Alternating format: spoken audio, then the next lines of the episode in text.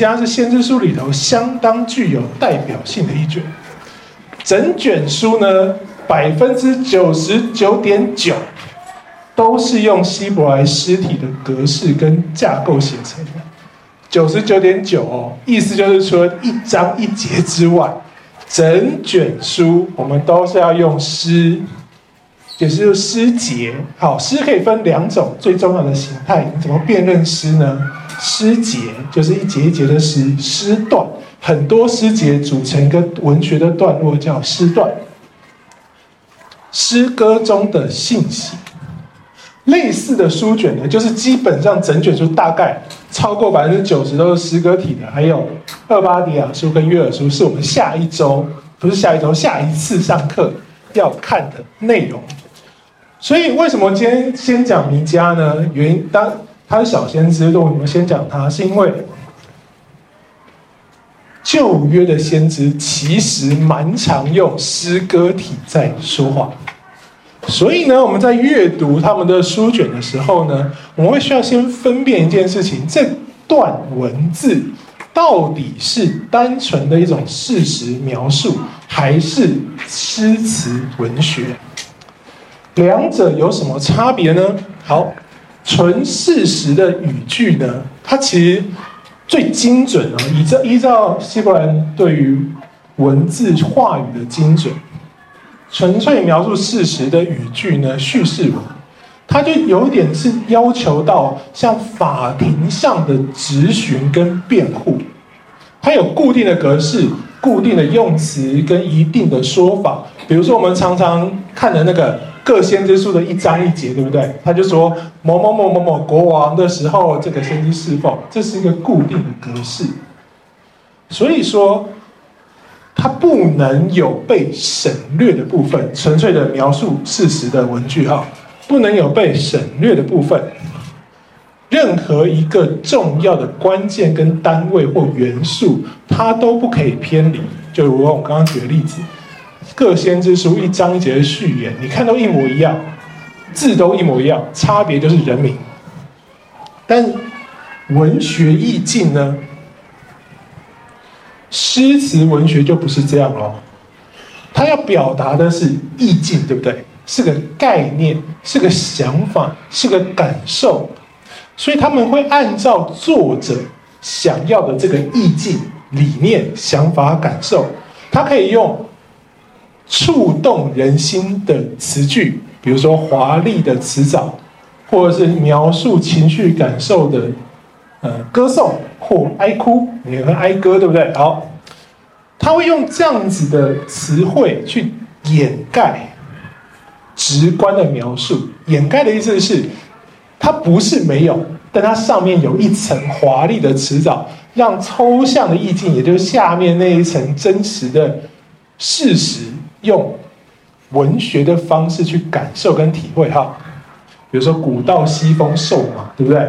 你知道有古道，有西风，跟一匹很瘦的马，可是三者这样如此叠加，给一个意境，有没有那种风萧萧啊，那个很孤单啊，形单色影那种感觉？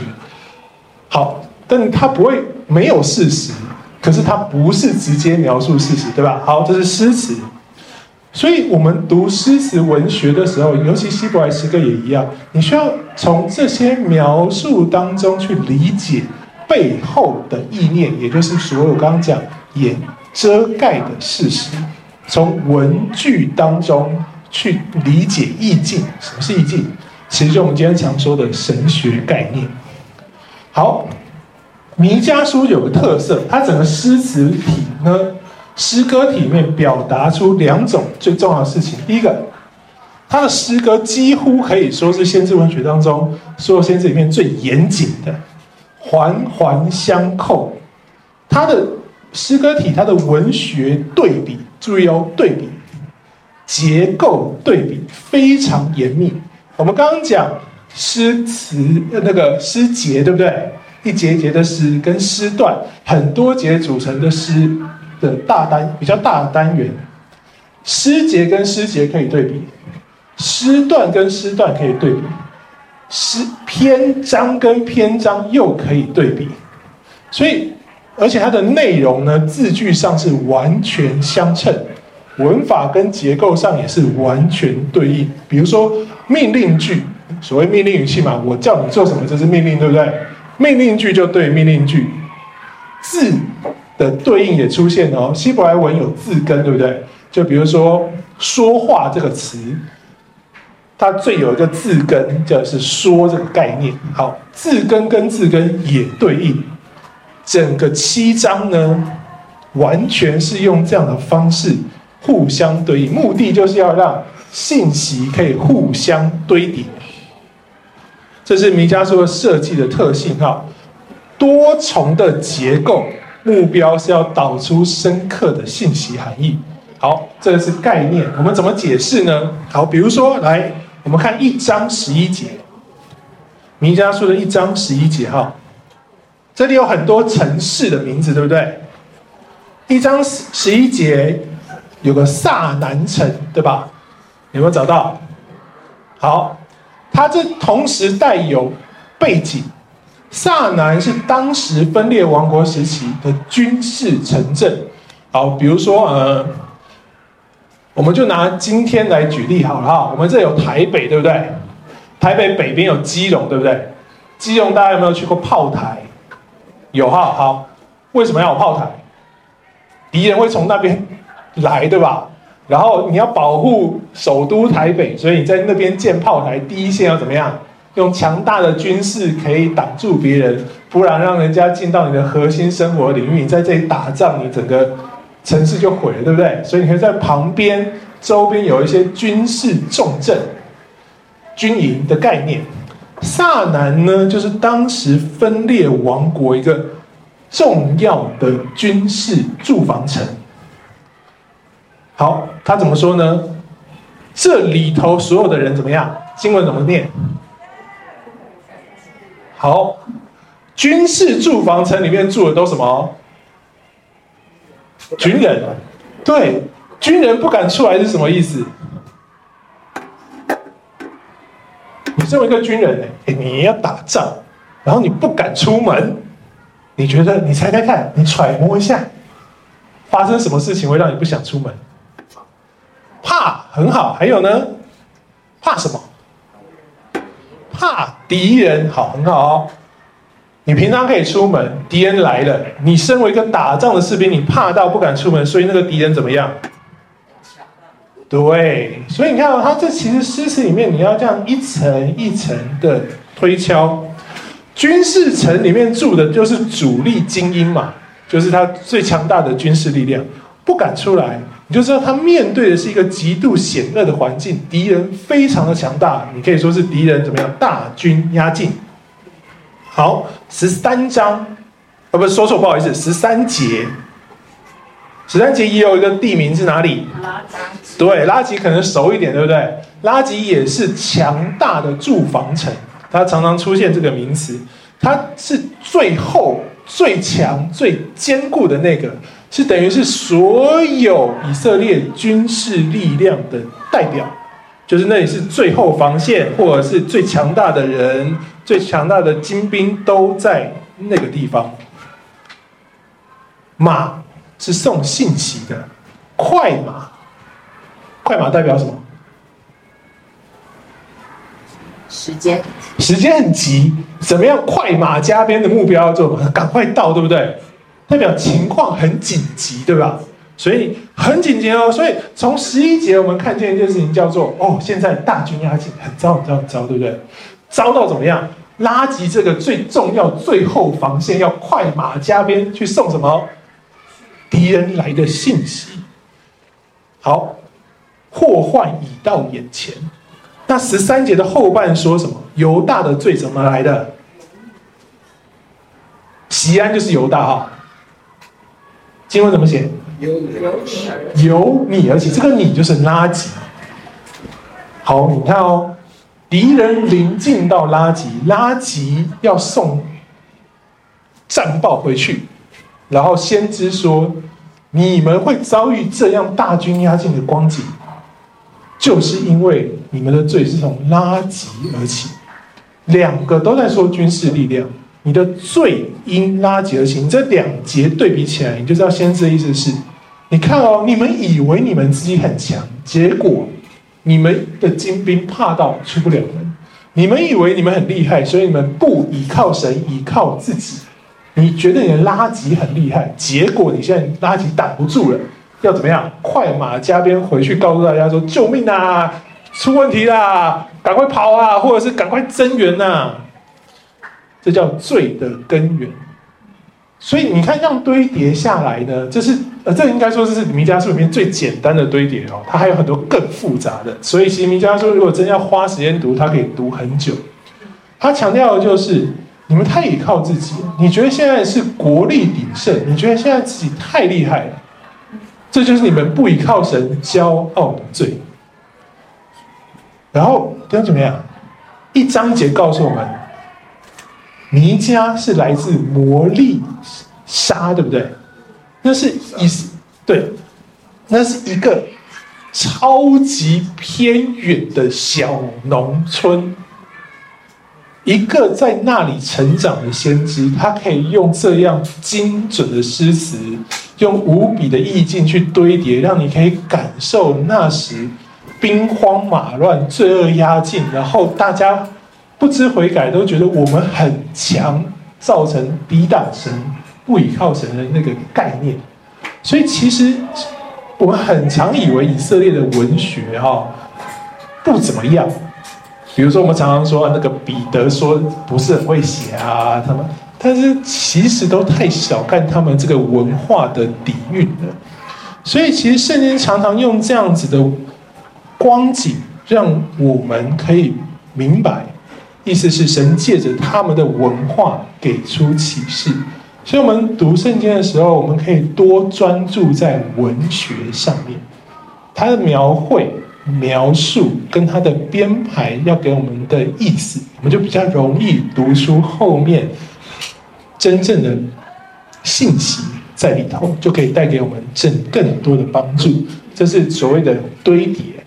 第二个，名家有非常非常明显的特征，就是充满指责跟控诉。你要找一卷骂人的先知书，你找弥迦绝对不会太差，几乎都是。但是指责跟控诉不是让我们看骂人，我们刚刚讲，你要想背后的意思。指责是不是你指我指责你，代表我跟你立场不一样；我控诉你，代表我跟你立场不一样。所以，我们关注的其实是两个角色、三个角色、四个角色彼此之间所带出来的言辞交锋，跟他们为何产生冲突的原因，这才是我们需要关注、指责跟控诉的信息。不然，我们不需要学骂人，对不对？我们天生大概都蛮会的。我看你不高兴，我骂你，这很简单。可是，这里真正要呈现的是，要我们想一想，为什么先知要指责他？为什么先知跟他有许多来回的交锋跟辩论？为什么先知的想法跟他所服侍的人有这么大的冲突？好，比如说《弥迦书》二章六到十一节。好，弟兄姐妹，你翻到以后，我来念。我念的不是和合本，也不是和修版，而是按照原文比较嗯。好理解的翻译，OK，好，所以你看着啊，我来念二章六到十一节，按着希伯来诗体的语义，大概可以这样翻哦。他们不会传讲这些事，羞耻不会离开雅各家，人怎可说耶和华的灵受局限吗？这些是他的作为吗？我的话。对行事正直的，岂不是有益的吗？不久前，我的民抵挡仇敌，你们却从安详过路的，从那些自战场归回的人衣服上掠夺财物。你们把我民中的妇女赶逐，离开欢乐的家园。你们把我的尊荣从他们的婴孩身上夺去，直到永远。这整段我刚刚念的有三个，对不对？他们、你们、我的，好，来，大家想想，这三个角色是哪？他们是谁？不太确定，对不对？好，我们先打问号，等一下会讲。但是你们是谁？百姓，百姓或官长，就是以色列人为我先知所传讲的对象嘛。我，他这是代言人模式，对不对？我代表谁？上帝。我的民，我的反正就是先知的立场。所以现在有先知跟民跟他们，他们是谁啊？好，我们继续看下去就知道哦。他们说的内容有问题，对不对？他们就是后面那个人，怎可说耶和华的灵受局限吗？这个说以下这些话的人，就是他们，对吧？所以他们说了什么呢？耶和华灵会受局限，对不对？目前是他的作为，这是神的作为。OK，这已经知道了。所以他们是假先知。所以在这个段落里面有三个角色：先知、假先知跟以色列民。好，所以我们就可以开始从与弥迦这个指责的语义，这个人怎可说之后的内容，我们去推敲假先知所传的信息，然后我们又同时可以明白当时环境的问题。在弥迦这个时期，他们这些假先知说了一句话，叫“耶和华的灵”。受局限，哎，好，这是先知指责他们的。那怎么样会有这样子的局限的概念？是先知要骂他的。好，弟兄姐妹，你想想，假先知是他们，对不对？不是只有一个，只有一个先知跟很多个假先知。好，来，假先知里面谁比较强大？他们会不会彼此说我是真正的？假先知，他不会说自己假先知嘛？我是真正的先知。他说我比你厉害，那个又说我比你更强，后面那个又说我才是最强的。好，他们要争第一，对不对？假先知谁说出来话算数？怎么比？想想看，怎么比？应验环境很好，应验。谁比较准，对不对？好，你看我们今天去拜哪个庙？不是我们人们去拜哪个庙，比较灵嘛，对不对？我投财，这个财神给我比较多钱，那个文昌帝君让我考的比较好，我们就去那个香火鼎盛，我们就去那个，对不对？假先知通常都一模一样，就是这个概念。我们来比谁拥有比较多耶和华的灵哦，你比较多，你就比较强。怎么比呢？以启示的多寡对应。现实的状态对不对？刚刚讲谁比较准嘛？好，我如果说我是个比你大的先知，我就是跟你言辞辩论。刚刚我们讲言辞交锋，我讲赢你，我证明我的灵比你多，我证明我的应验比较多。但是我要怎么样证明比较我比较应验呢？我既然是假的，就不会有真正的启示嘛。所以。他们很聪明啊，他们就从现实观察现状，讲出一个让你发觉会产生的现实。比如说，我们会打赢。好，这大家都会讲。那我们怎么赢？哎，大输呃，不是大胜、小胜、中胜、惨胜，你可不可以判断？大概可以。你按着你的经验，按着方式，然后你可以去说明，然后他会说：我们因为我们做得很好，所以我们这一次是约略胜利。我们现在做得太好，所以我们现在是大胜。他就用现实跟他话语的对应来证明他身上有多少耶和华灵。我这件事讲对了，我下一件事讲对了，我下下件事又讲对了，我身上有六个耶和华的灵，我赢了。你只有三个，你输了。所以名家特别讲，神的灵岂可受局限吗？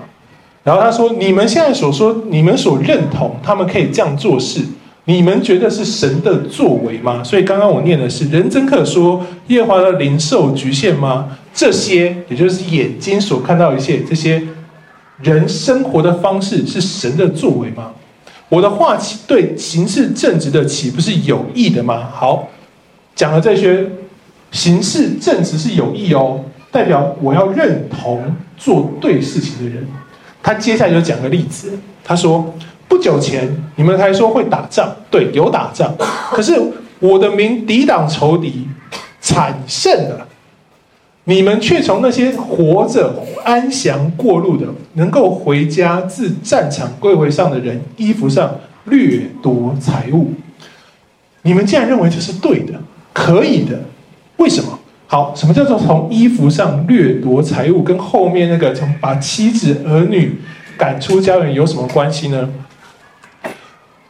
兄弟们，你还记得我们上次讲阿摩斯的时候，说房契地契那时候不是写纸，对不对？那时候也没有户政事务所帮你做电电脑登记啊。你要怎么证明那是你的？我们上次有说信物，对不对？有一个我身上拥有的信物，跟一个存放在那里的信物，两者相比核对，就能确定我真是这块产业的主人，对吧？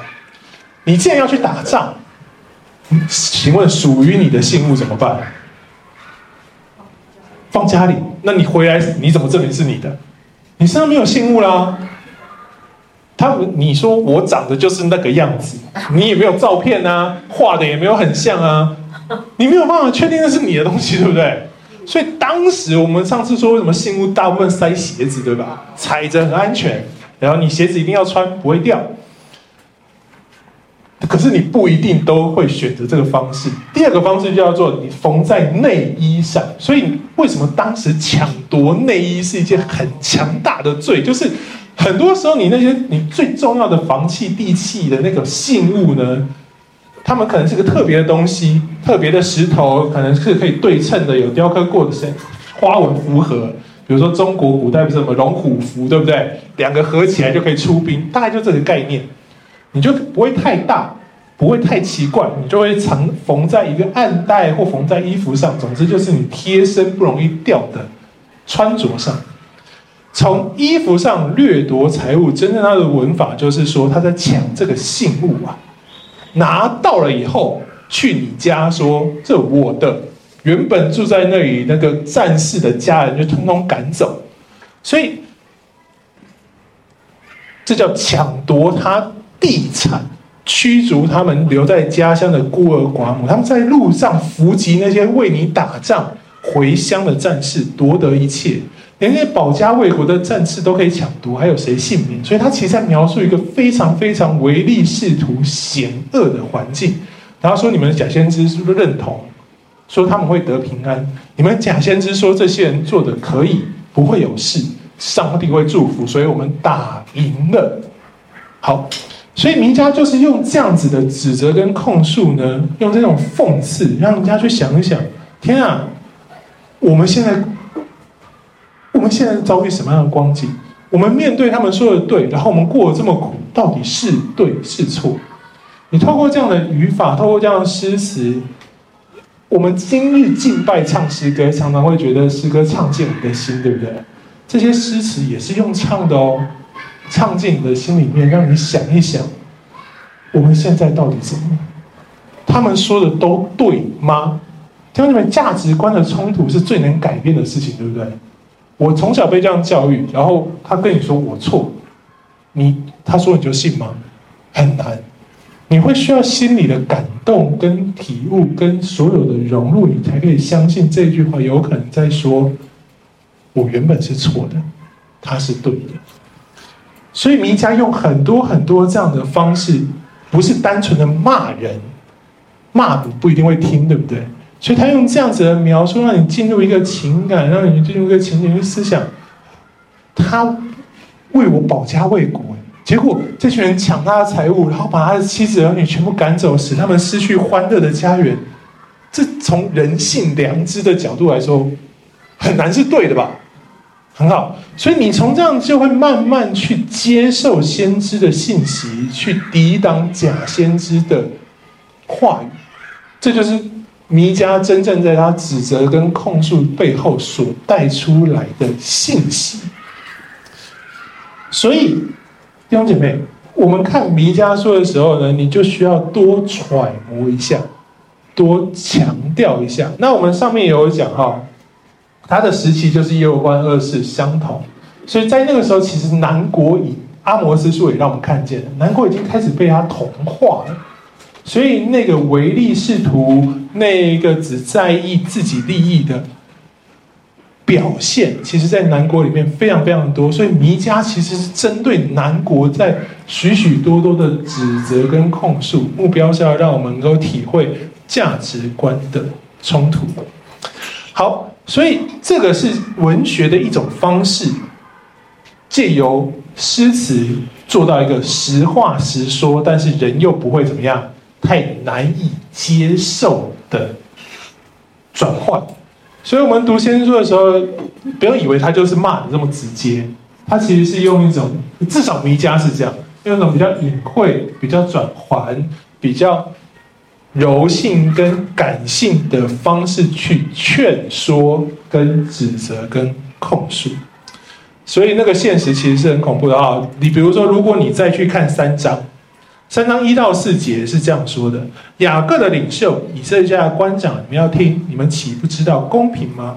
你们恶善好恶，剥我百姓身上的皮，从他们骨头上剔肉。你们吃我百姓的肉，剥他们皮，打断他们的骨头，如切块下锅，如釜中的肉。到了遭灾的时候，这些人要哀求耶和华，他却不应允他们。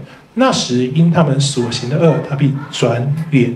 离开他们，兄弟，其实你看哦，这些都是在诉说现实，所以先知你必须有一个敏锐，是看见现实之后，你能够分变它与真理的距离，然后你要有合宜的方式去说。刚刚我所念的经文三章的一到四节。因他们所行的恶，他必转脸离开他们。希伯来文在这里全部都是分词子句，意思是这是一个本质，不是你们这样子做了这些欺压人的事情，你才遭受审判，而是你们有欺压人的心。这什么？这有什么差别呢？弟兄姐妹，你想想哦，我刚刚举了很多假先知的例子跟先知的例子，欺压的是谁来定义？人人都可定义，对不对？假先知说从他身上这样抢这些东西没有什么关系，你就不认为这是欺压啦？先知说不能，这是欺压，那谁是对的？在当时，再想想当时那个环境，那个混乱的环境，谁是对的？先知是对，先知对，可是我怎么证明？没办法，对不对？那边人多势众，我只有一个。世界也是这样，世界的价值观是主流是。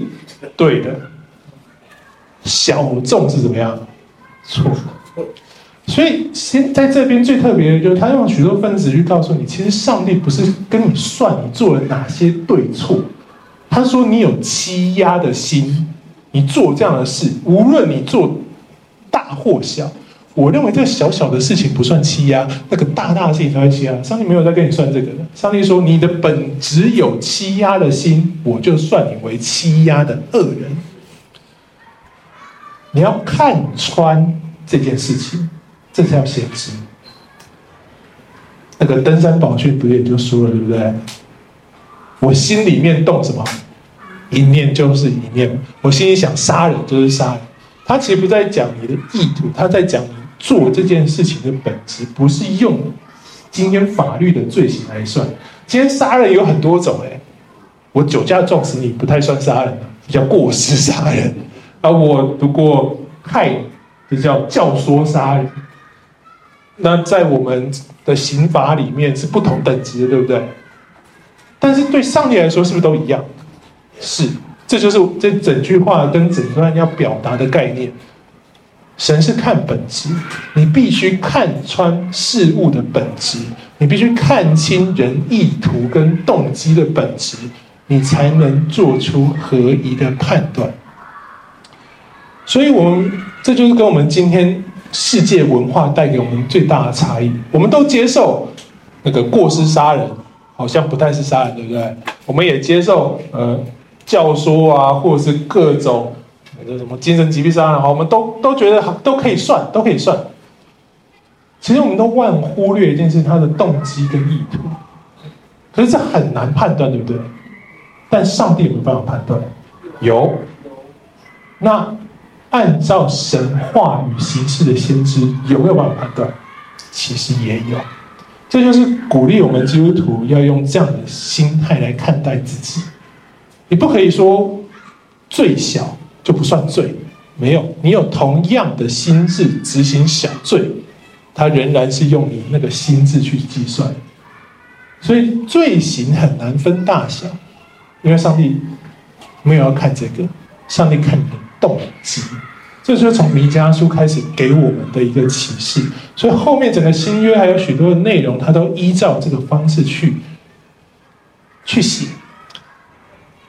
兄弟们，任何时代都有认同世界错误价值观的假先知。弥迦书在三章的五到七节给了我们一个描述，但是这个描述最终弥迦书最关键的经文就是这一句了。好，我们都明白这个。三章八节，你要怎么分辨？你必须把你的本质拿回神的面前，借着耶和华的灵，满有能力、公平和勇气，可以向雅各诉说他的过犯，向以色列指出他的罪恶。意思是，你必须把你自己先放在上帝面前。用我们今天新约的话语来说呢，就是至于我。借着主耶稣基督所赐的圣灵，我明白神的公平，我拥有圣灵所赐的勇气面对我的本质，我拥有这个能力跟勇气诉说神的真理。诉说神的真理，就后面这两句哈。我们刚刚说了，他指责跟斥责，在那个环境是一个文学要做到的事情，不代表我们今天就是到处去骂人。而是你必须能够分辨出来世界错误价值观跟我们自己心态的差异，这就是弥迦书真正要给我们的关键。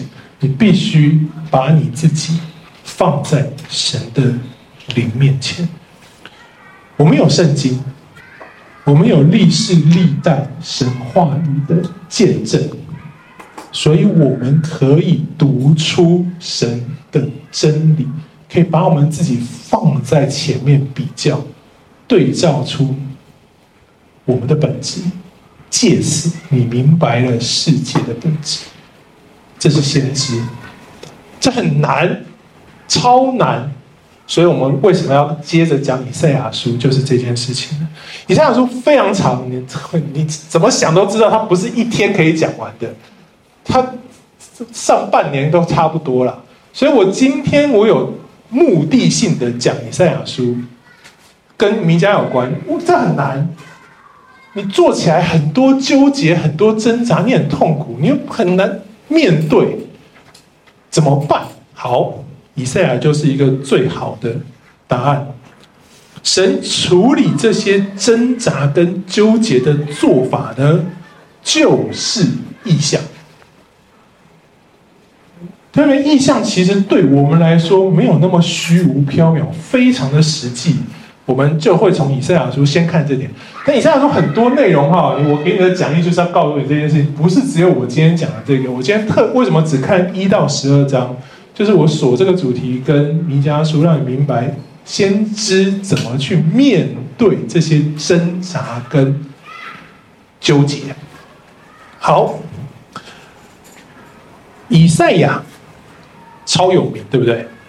超级，他的相关的注释书超级多，大部分都是用新约的角度去看他，这没有错。但我真的要再次提醒一下啊，以赛亚众人，你用新约启启示去看他，你觉得他是讲最多救赎跟新约最接近的先知，但他仍旧是旧约的人。耶稣基督还没来，一切答案都没有显明。所以我们不能拿我们的理解去看以赛亚的理解，纵然他讲的救恩是同一件事情，但他懂得没有我们多，这是一个前提。OK，好，既然懂得没有我们多，那以赛亚有没有一个改变的契机？你觉得有没有？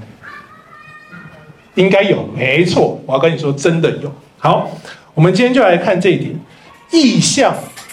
是什么样式？从何而来？能给我们什么帮助？读先知书老话一句嘛，要看先知的处境。来，以赛亚书一章一节，我们来，大家你看看，他是在哪些王的时候当先知呢？几个？乌西亚、约坦、亚哈斯、西西家，对不对？算相当长哦，所以你可以看到很多。那问题来了，乌西亚的什么时候开始？哎，好，我们会有这个答案。从他驾崩的时间开始，我们这个答案都是六章一节，对不对？好，大家翻六章一节。我们都觉得从那个时候才开始算侍奉，是因为六章一节告诉我们的。前面那黑体字，对不对？哎，弟兄姊妹啊，这个黑体字都不是圣经作者写的哦，是译者放上去的，等于是译者的总结跟诠释，没有不好，可是你要知道它不一定对。当乌西王亚呃乌西亚王崩的那年，我看见主坐在高高的宝座上，他的衣裳下摆遮满圣殿。好，黑体字告诉我们主呼召以赛亚做先知，但你这是第六章哎。如果是这样的话，那这样解释很奇怪啊。那前五章在做什么？前五章以赛亚没有奉主的名说话吗？有啊，那不算数吗？第六章才呼召哦，等于说前面主没有跟你有什么接触哦。那你前面的还是先知吗？如果不是，就不应该记载在先知书里面，对不对？前五章他做了很多事情啊，满满的事情。好。以赛在第六章领受呼召，但已经当了前五章的，当了五章的先知，然后神在神在此时呼召他，所以呢，其实这个意象我们可以略过这个黑体字。我个人也不是这样理解这样意象。首先呢，我们刚刚看了一章一节，对不对？有告诉我们他在这些王里面侍奉，但是没有说神如何呼召他，对不对？但是前面已经讲了，他在这些王的时候侍奉，就已经肯定有乌西王亚了嘛？你说我死了以后才开始侍奉，可以算前面那个吗？不行，对。所以事实上来说，以赛亚书只是选择没有说出以赛亚蒙召的经历，因为作者认为不需要讲，不重要，他就开始侍奉。因为以赛亚是个王族先知啊，他非常的特别，他这呼召跟侍奉基本上没什么想怀疑，都听。所以前五章大家也都听，他也都是先知，谁也跟他说话。但一个领受呼召的先知，我刚问了，他的生命会不会产生翻转跟变化？会。好，这就是第六章了。他服侍、服侍、服侍、服侍，服侍到了乌西亚王崩的那一年。代表一到五章是以赛亚先知在乌西亚王执政的时候的先知服侍，就是前五章。时间长短不知道。没关系，所以我前为什么我的年表没有帮你往前拉，是因为不知道，我也不知道该拉到哪里去。但我们知道是从前面开始的就对了，前五章跟后面六章到后面完全是两个摆荡的翻转，是两个不同的以赛亚哦。在前面五章时间不明、不知长度的那段服饰，主要的模式是向全地发出审判、指责跟预言，有点像弥迦，对不对？你读的时候就就他就在骂人，没错，骂到什么时候？骂到直到乌西亚王过世为止。一到五章有非常明显的代言人模式，以赛亚奉主的名审判跟指责犹大的悖逆，整段内容有预言、有审判、有复兴。你如果说他没有呼召，这是不可能的事情。所以一定有，他是先知领受神话语所说的记载。你这样看第六章就是一个不一样的意义，翻转怎么样翻转？神借由意象翻转以赛亚，所以意象对我们的意义是什么？我刚刚第一个问题嘛，从何而来？跟我们说，一神给我们意象的意义是要翻转我的生命，就是让。以赛亚侍奉生命有一个更新，意思就是晋升。你会讲，你身为一个先知，你会讲审判的信息、复兴的信息、预言信息都很好。神要你在那时候讲，你办到，你好好的讲，以赛亚讲得很好。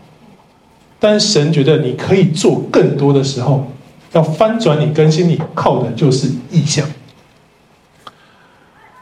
第六章的意象是什么意象？一个。震撼人心的敬拜，对不对？以赛亚突然被提到天上的概念，六章一到八节，以赛亚亲眼见万军之耶和华宝座，然后旁边是撒拉弗欢唱歌颂神，一唱一歌颂，全殿怎么样？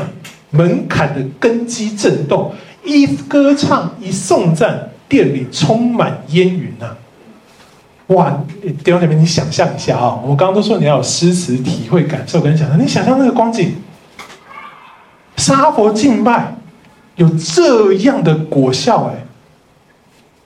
请问以赛亚这一生，在他地上有发生过吗？他有没有敬拜？有。他有没有送赞？有。他是为先知被呼到先，他一生当然都有敬拜跟送赞。可是他在。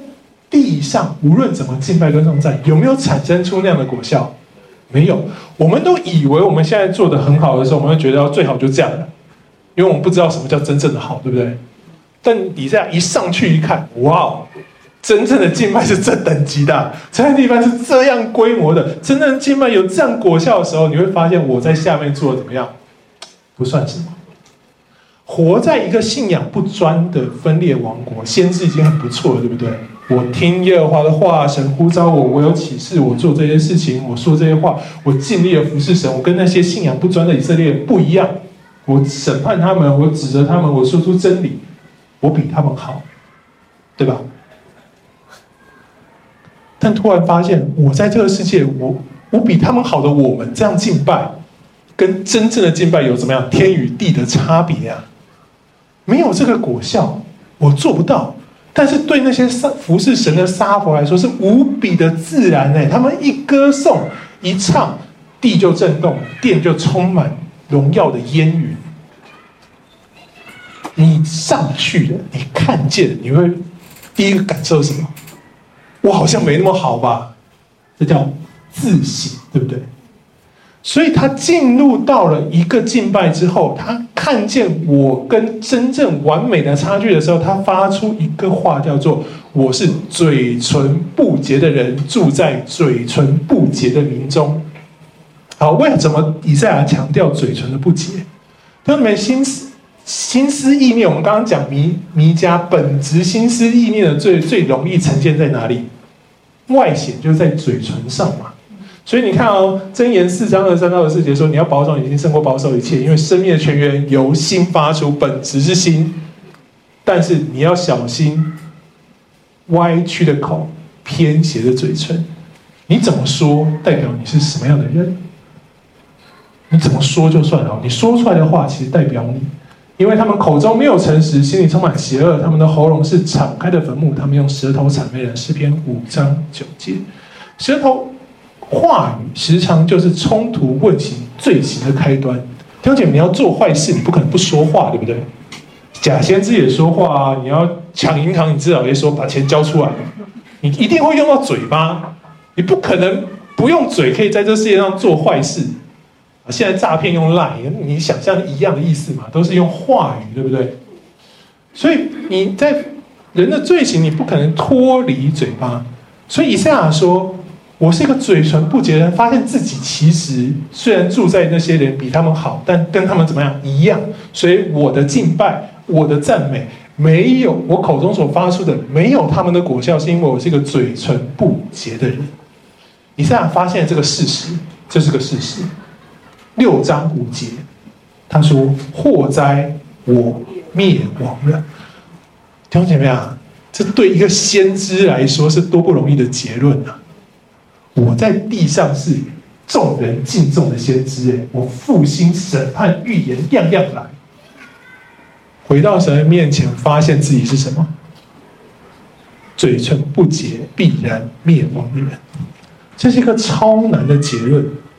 对不对？而且你如果回去看以赛亚书五章前五章，以赛亚是个公义的存在，对比世界来说，他就是一个公义的存在。结果。这个在世界上堪称算为公义的人，回到神的面前，他自己觉得他是一个必然灭亡的罪人。意思是，弟兄姐妹啊，回到神的面前，才可以让我们真正的认识自己。在一场完美的敬拜、真实的敬拜之后，以赛亚说说出一个祸灾，对不对？这个字在前面五章总共有六次出现，都是针对别人。祸灾犹大，你怎样？祸灾怎样？怎样？怎样？都在骂人，都在指责人，都在审判，都是对的。可是缺了最后一个，对不对？那我们当然今天几乎都知道，我们自己都这样。那我再讲一下，他是旧约的先知嘛。所以在第七个希伯来文学里头，七都是很关键的数字，就是要让你特别留意。以赛亚的第七个祸灾是针对谁？自己，没错。身为人，你在地上比，你是一个基督徒，你可以比别人好，对了，你可以比别人正直，你觉得我的本质比他良善，都对。可是得救不是靠你跟人家比出来的，对不对？德就是靠你回到上帝的面前，看待你自己的本质是什么样子。以赛亚在敬拜当中，在神的殿当中发现这一点，在神的威严荣光中，他无论认为自己有多好，其实都没有那么好。他明白一个最真实的答案是：每一个世人都犯罪，亏缺神的荣耀，连一个义人都没有。此时，先知发出一个诚心诚意的悔改：“祸灾，我灭亡了。”这是先知的悔改哦。弟兄姊妹，你看一个神所悦纳、人也喜爱的敬拜，他在当下应当出现一个你你真实临去面见上帝的场合啊！真实的敬拜要到这种果效才是真实的敬拜。你真的觉得你站在上帝面前？你真的觉得我在上帝面前？想要颂赞他、敬拜他，并且重新检视我自己。所以，为什么我们基督徒要来主日敬拜？就是唯有敬拜能够吸引人去寻求神、面见神，然后站在神的荣耀大宝座前，然后开始让你自己反省自身是否能够站在神的面前。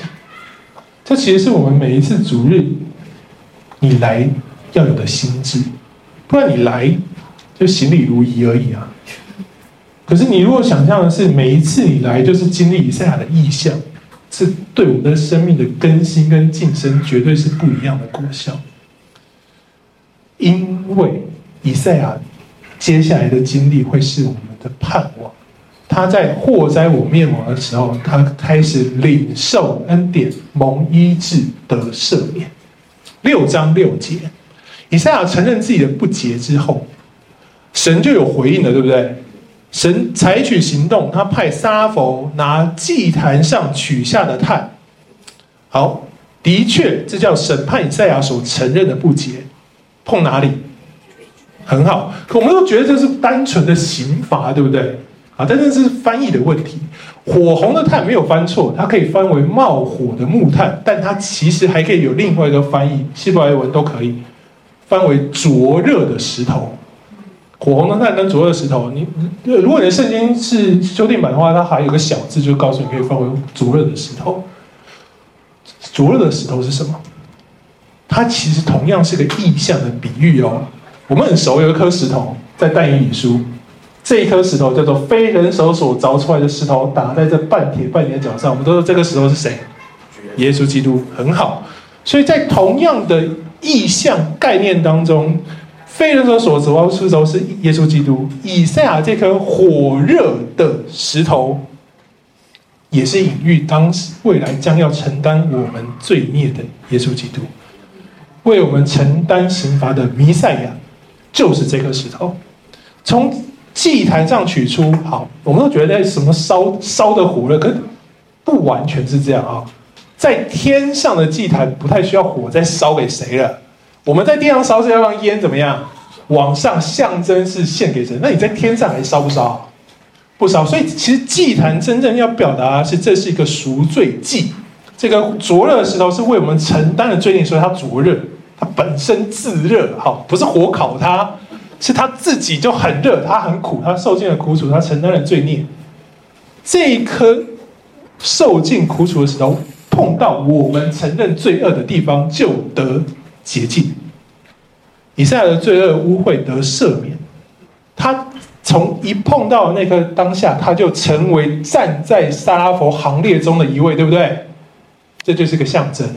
你连接于神，你得着赦免，你可以重新成为一个你本来很期盼的侍奉者。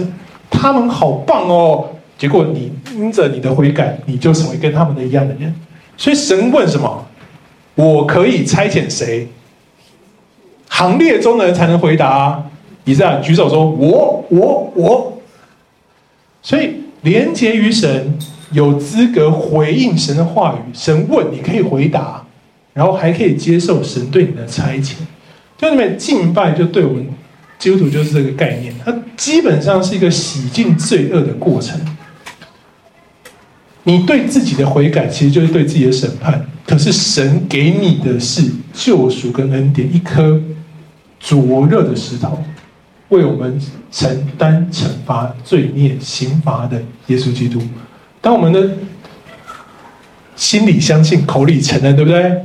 触碰这颗石头，我们就得赦免，我们就得更新，神就可以差派他使用他做过去做不到的事情，这就叫做意象。所以救赎、悔改。医治、成圣，通通在第六章的意象里头，对吧？也因此，以赛亚成为一个在所有先知里头对救赎最有概念的先知。所以，所有弥赛亚的预言，从他讲的最详尽，是因为六章这个晋升、这个意象，让他有了翻转、更新跟晋升。是他，他因着自己在那个当下的体悟，他发现救赎是神直接给的，不是他在地上做了什么，他是被莫名其妙拿到那个意象里面去的。然后他在那里面唯一做的主动的决定叫悔改，对不对？祸灾我灭我们，后面成圣医治，通通是神给的，神给他那颗灼热的石头，神让他站在行列里面可以接受差遣，这叫成圣。以赛亚在那个意象当中的领悟，使他对救恩有了这个启示，有敏锐的感受。神就把弥赛亚的预言赐给他。所以第七章，我们最熟的第七章，以马内利从这里而出，对不对？就是因为他是接在六章的意象之后，所以他俩就因着这个意象，成了旧约、新约当中最引用最多的旧约书卷。因着他的这个经历，因着他看见的意象，使得救恩跟上帝的慈爱刻画得更为精彩，对不对？第六章是先知以赛亚领受意象的场景，这意象只出现一次而已。可是这意象带来的效果不是一次性的，对吧？它影响是后面怎么样？六十章他的侍奉。意象可以成为我们一辈子的思考，可以成为我们的使命，以及我们这生命要所完成的事情。审判加上悔改就得医治，在六章的结尾，树要被砍光，但到了十一章，耶西的残根会重新发枝子，象征就是怜悯跟医治，不管你要不要都会来。我们所面对的是要不要悔改。所以我们常常说啊，人的尽头就是神的起头。耶西的新芽会在人的艰难尽头之后，让我们看见，因为神的怜悯早就发动了，他是把我们提进那个意象里头。你还没悔改，救赎恩典就先给你了，等待的是你看见之后可以悔改。教练，你知道吗？前五章以赛亚其实侍奉的很辛苦啊。我们讲的那个环境，你刚刚又讲了弥迦，还有阿摩斯。以色列没有更改啊！你审判的讯息，你的复兴性，或者是你那些骂人、批判、审判的话，你讲了半天没有半点效果，你心里有没有纠结啊？我这手所做的工没有任何效果吗？我所做的事情，上帝啊，这真的是我要说的吗？为什么都没有果效呢？你会很纠结。可是意向。扭转了他的侍奉的方向，使他进到下一个阶段，更深体会神的心意。所以他预言了一个全面的救赎。这就是以赛亚书对我们的宝贵。他用一个不断摆荡的方式，在那个结构的那个讲义上，你会看到，他用摆荡的方式不断的呈现，核心都是救赎啊，讲述救恩愿景跟未来的盼望。所以以赛亚书是一个很有盼望的书卷，就是这个原因。这都是连在一起的。所以你真的，如果我们花时间慢慢读以赛亚书，你会发现它的交错性跟那个摆荡感非常非常严重。就是以赛亚不断经历这想起这个意象，然后不断的在所有看见的艰难、困苦、挫折、罪恶跟不堪里头，不断的重新诉说救恩，用这种方式提醒你应该要悔改。所以六章让以赛亚不再是一个审判的。先知，后面六十章你仔细看，纵然是审判的言语，它都有带着一个更深的期盼，就是这群心蒙油脂、耳朵发沉、眼睛发昏花的百姓，在经历这一切甚至被掳的苦楚难处后，你可以期盼明白，你能够拥有那永恒的和平、真正的救赎，以马内利与人同在。以赛亚开始诉说的不再是自己，也不再是自己那个世代，他为神的心愿而说，这是一个有盼望的服饰，是往未来去的。所以从以赛亚的角度，我们来看异象，其实是属于神的启示。我们今天有没有？有啊！听众，我们手上的圣经就是神的默示，对不对？按着它，我们可以进到神的意象当中。所以，我们读经，你其实要读出你的意象，好吗？你要进到以赛亚那个敬拜的环节，不一定是那个光景，你会有属于你的。然后，你要让意象成为我们的帮助。我们必须像以赛亚一下，把那些留在我们心中。然后，你要不断的核对，以赛亚就核对，对不对？祸灾我灭亡了，所以他核对了，所以他在这个意象当中得到了真正的帮助。他认为这很美好，意象是一次产生，但不是一次性的。那你每天都读，你不是可以不断的领受意象吗？其实这就是灵修。所以在我们世上每一天，不断在跟上帝对话，不断跟神赐给我们的圣灵不断的对话，让我们可以明白自己的本质，明白世界的状态。最重要的。是为自己开启悔改跟翻转的契机，这是一个充满未来感的盼望。你会知道你未来可以怎么做，你会知道你下一步该如何行。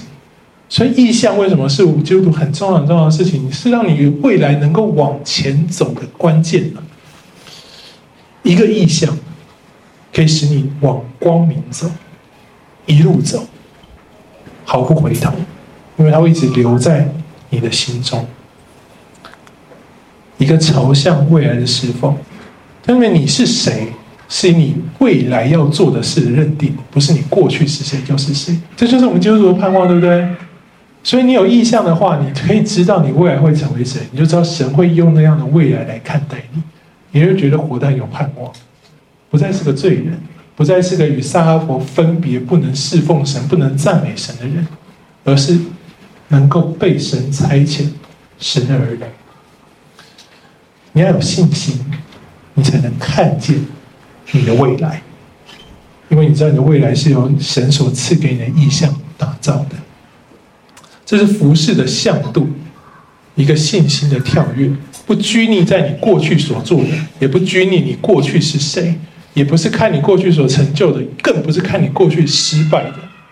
而是看你未来可以为神所做的，这我们才活得下去，对不对？你才有未来的盼望。我们一直被前面吸引，知道我可以因着成为那样的我，得着上帝的喜悦。这是一个态度，可是不是所有人都这样态度哦。第七章我们刚刚说，经历这个意象，亚以赛亚说了很美好的的预言，可是亚哈斯的回应就是我们很好的警惕了。亚哈斯的字面看起来是一个很敬虔的回应哦，看起来而已。他是用好听的信心来掩盖他不愿意顺从神的心，对不对？神跟你说你这样做哦，不用不用不用不用，我比你敬虔，所以我不要这样做。你面对意象，以赛亚神借由以赛亚把意象给亚哈斯，但亚哈斯可以用很宗教、很敬虔的话语，慢慢的把它推掉。所以人，你神会给你这个意象，一个改变我们生命的契机，但是你的回应是什么？你是以赛亚还是亚哈斯，决定了你未来的道路跟方向。好，还有五分钟耶，很好。嗯，我就简单说一下这个以赛亚书的结构哈。刚刚我这个讲义呢，我把它分了三大段主题，一般这三段的称呼就是三个以赛亚，分别是君王之书、仆人之书跟得胜者之书，对不对？讲义上有，哈好。传统上来看，我给大家就是传统上来看，就是这个讲义所呈现的一到三十七章是君王之书。但我个人呢，跟某一些学者，我们比较支持三十八跟三十九章也是君王之书。但是其实这个没没什么关系啦，只是说三十八、三十九也是君王的时期，他是讲西西家的故事嘛，它等于是君王之书的结尾。所以一到三十九章第一以赛亚是君王之书，目的是告诉我们犹大。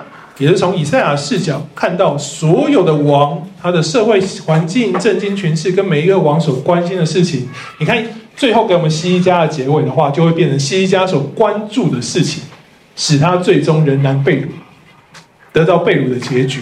他他在我们理论上是认为一个是好王，对不对？可是。以亚书三十八、三十九章，让你看见他关注的东西，其实没有最后的更新跟晋升，所以他停留在那个时代，不是停留在他的那个阶段，他没有要继续，他没有那个未来的盼望，所以神就说：“那你就没了。”但是你因着你现在的你，你仍然可以平平安安的归于列祖去。这是三十八到、三十九章，你如果放进君王之书里面看，可以给我们带来的效果。所以一到三十九章。整个君王之书有个隐藏的主题是大君王，也就是上帝跟世上君王的不同。那你在这三十九章里面，你会看见所有的类比，两者在行为思想上的差异。刚刚我们把我们所提那个大君王的敬拜，它都是跟世界上的差异。所以一到三十九章也是有很多的对比，可以让我们看见差异，带出真正的君王是什么样子。好，再来第二以赛亚四十到五十五章是仆人之书。按照我们刚刚所解释的是，审判就已经发生了，君王时期结束了，审判发生了，所以面对的是仆人之书。不管是过去的语言的预言，或者是角度，我们都知道它已经产生了，所以。四十到五十五章呢，他用各式各样的论述手法，让人家明白最重要的关键是你被掳不是因为巴比伦太强，你被掳是因为你不悔改跟从神，得到了审判的结果。列国只是审判的工具，没有任何的权柄。在这个光景，你已经被掳了，你是仆人，所以以赛亚用仆人的角度给出了一个预言。仆人的救恩，仆人的转换，仆人的恩典。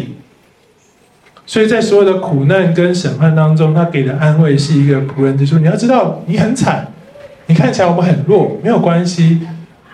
神所给的那位弥赛亚没有加型美容，所以是仆人的光景会有的。救恩不会在你最失意的时候离开你。这是仆人之书可以给我们的一点点。其实当然它很多啊，我只是只只取一个讲，这是仆人之书。所以第三段，当你看见一个仆人，你承认仆人，你知道一个仆人可以给我们带来救恩，你愿意相信他，愿意相信他其实是大君王的时候呢？第三以赛亚五十六章到六十六章就叫得胜者之书，他讲论的就是复兴跟胜利。所以他让归回跟悔改有一个更美好的盼望，你必然得胜。预言中的大卫的后裔，他会带来最完美的救赎跟复兴。好，这其实就是以赛亚的神观跟救恩观。那我还是说啊，他这个其实是非常非常丰富的东西。我今天只能让大家觉得以赛亚书其实很值得你读。那你要怎么读呢？你知道注释书以赛亚书大家都分三本。所以，大家就慢慢读，努力读，不要放弃的慢慢体会跟感受。那你如果看得懂，或者是看得下哪一份注释书，你就欢迎你去参考看看。那记得读先知书最关键的，我们一定要讲，你一定要从先知的处境去阅读，然后你要理解文学背后才是事实。那文学是帮助我们从情绪感受当中更明白你该如何思考那个处境的那个事实。好，内容非常多，但纵然就只要告诉大家这个概念，记得就是先知书不是只看字句，你要琢磨，也需要思考，才能够成为真正的帮助。好，我们一起祷告。父神，我们谢谢你，让我们看见主，你永远是主动拯救的那一位，是因着你的爱，你领我们到主所赐给我们的意象当中。求主让我们把我们自己摆在那个场景，使我们检视我们自己。无论我们在地上有什么样的成就，无论我们。比较起来，我们是多么的公义或公平，但主要我们知道，我们需要面对的是你。求主让我们在真实面见神的场合，让我们在敬拜神、在歌颂的时候，主要你的灵对我们的心说话，使我们无论在什么样的光景，我们都回到主的面前，谦卑的。求主来带领我们，谢谢主，让我们有这一点时间，在这两卷相当丰富也相当不容易直接阅读的书卷当中，我们能有一点点的看见。我们求主的圣灵帮助在座的每一位弟兄姐妹，在未来日子里，我们不断的和我们手中的这本意象对话，使我们能够知道主对我们的心意，也让我们。按着主所为我们定下的标杆奔跑，我们的天路历程。谢谢主，祷告奉靠主耶稣基督名求，阿门。好。